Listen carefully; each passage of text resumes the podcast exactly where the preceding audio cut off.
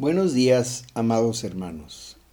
Quisiera retomar la meditación de cómo lograr el verdadero éxito añadiendo algunas reglas del reino de Dios. En segunda de Corintios 9:2 dice: Pues conozco vuestra buena voluntad y vuestro celo ha estimulado a la mayoría.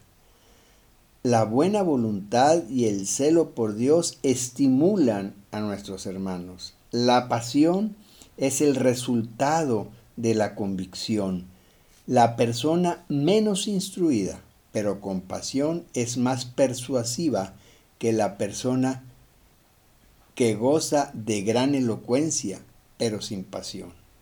En Marcos 10:27 nos dice, mirándolos Jesús dijo, para los hombres es imposible, pero no para Dios, porque todas las cosas son posibles para Dios.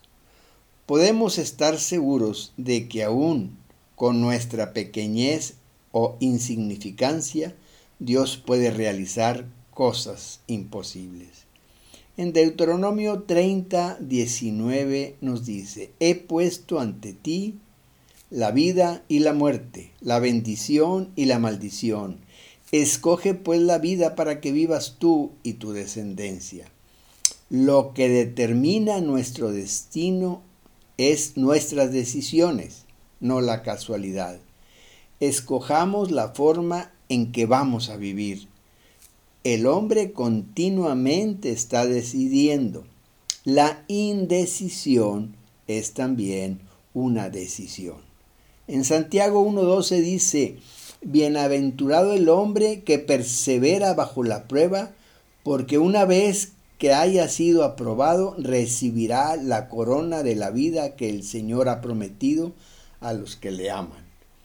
El éxito debe ser medido no tanto por la posición que uno ha alcanzado en la vida, sino por los obstáculos superados mientras tratabas de tener éxito.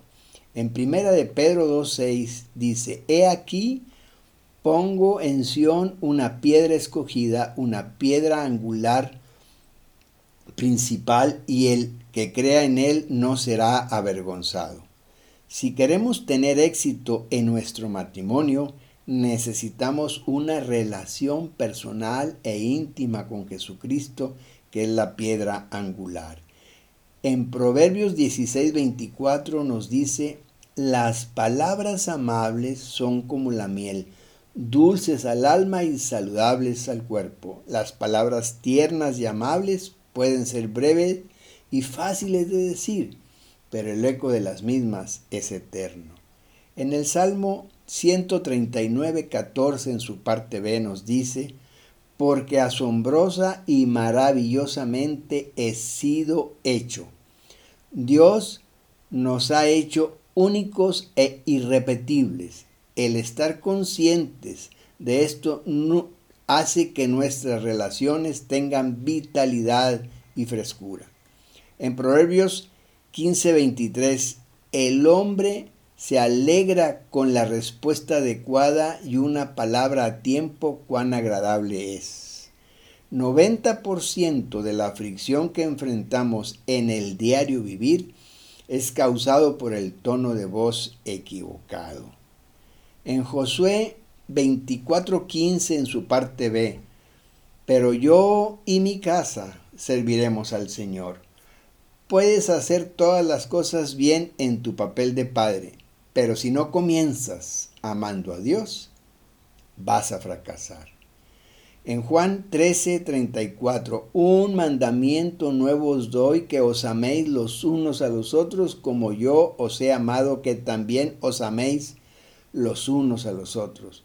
Puedes crear un oasis de amor en medio de un mundo cruel y desamparado, al decidir luchar y permanecer en amor. En Colosenses 3:13 dice, soportándoos unos a otros, perdonándoos unos a otros si, si alguno tuviere queja contra otro. Amar significa amar aquello que no merece ser amado, o de otra manera no sería una virtud, Perdonar significa extender el perdón a quien no merece ser perdonado, o de otra manera, no sería una virtud. En segunda de Tesalonicenses 3:9 nos dice, no porque no tuviésemos derecho, sino para darnos, daros nosotros mismos un ejemplo para que nos imitéis. Si deseas que tu hijo acepte tus valores cuando llegue a los años de la adolescencia, debes darle ejemplo y ganarte su respeto durante los años de su niñez. Segunda de Corintios 13:10. Según la autoridad que el Señor me dio para edificar y no para destruir. Una chaqueta desgarrada pronto puede ser remendada, pero las palabras fuertes que hieren el corazón son difíciles de olvidar. En Santiago 5:13, ¿está alguno entre vosotros afligido? Haga oración. Nunca debemos permitir que la adversidad nos haga caer, excepto de rodillas. En Efesios 4:32 nos dice, sed más bien amables unos con otros, misericordiosos, perdonándoos unos a otros, así como también Dios os perdonó en Cristo. Decir, puedo perdonar, pero no puedo olvidar, es simplemente otra manera de decir, no voy a perdonar. Perdonar debería ser como un pagaré cancelado que se rompe en dos pedazos y se quema, de tal manera que no se puede usar otra vez en contra de nadie. En Filipenses 2.8 nos dice, y estando en la condición de hombre, se humilló a sí mismo, haciéndose obediente hasta la muerte y muerte de cruz. El Señor, siendo el Rey del universo, se humilló y se hizo obediente para salvarnos del pecado. Nuestro deseo nunca debe ser estar por encima de otros, excepto para ser ejemplo cumpliendo nuestra responsabilidad. En primera de Juan 5:4, porque todo lo que es nacido de Dios vence al mundo y esta es la victoria que ha vencido al mundo, nuestra fe. Todo aquel que ha vivido en la fe ha sido victorioso y no será derrotado el hombre o la mujer que ha cooperado para mantener la unidad nunca será un fracaso. En Efesios 4.2 nos dice, antes bien, sed benignos unos con otros, misericordiosos, perdonándoos unos a otros como Dios también os perdonó a vosotros en Cristo. Toda persona debería tener un cementerio en el cual sepultar las faltas de conocidos y familiares. En segunda de Timoteo 2, 16 y 17, mas evita profanas y vanas palabrerías, porque conducirán más y más a la impiedad, y su palabra carcomerá como gangrena.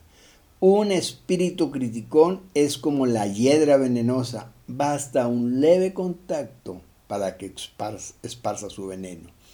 En Lucas 6, 22 y 23 nos dice, Bienaventurados seréis cuando los hombres os aborrezcan y cuando os aparten de sí y os vituperen y desechen vuestro nombre como malo por causa del Hijo del Hombre. Gozaos en aquel día y alegraos, porque aquí vuestro galardón es grande en los cielos.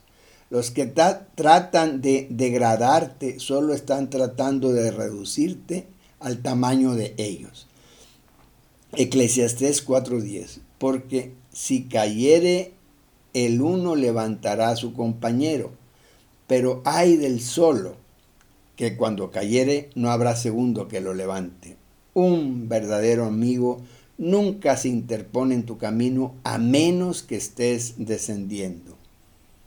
Isaías 1:19, si queréis y obedecéis, comeréis lo mejor de la tierra puedes estar seguro de que la obra de Dios, hecha a la manera de Dios, nunca carecerá del suministro de Dios. Amados, estos son algunos consejos para vivir en el centro de la voluntad de Dios, donde está el verdadero éxito. Dios los bendiga.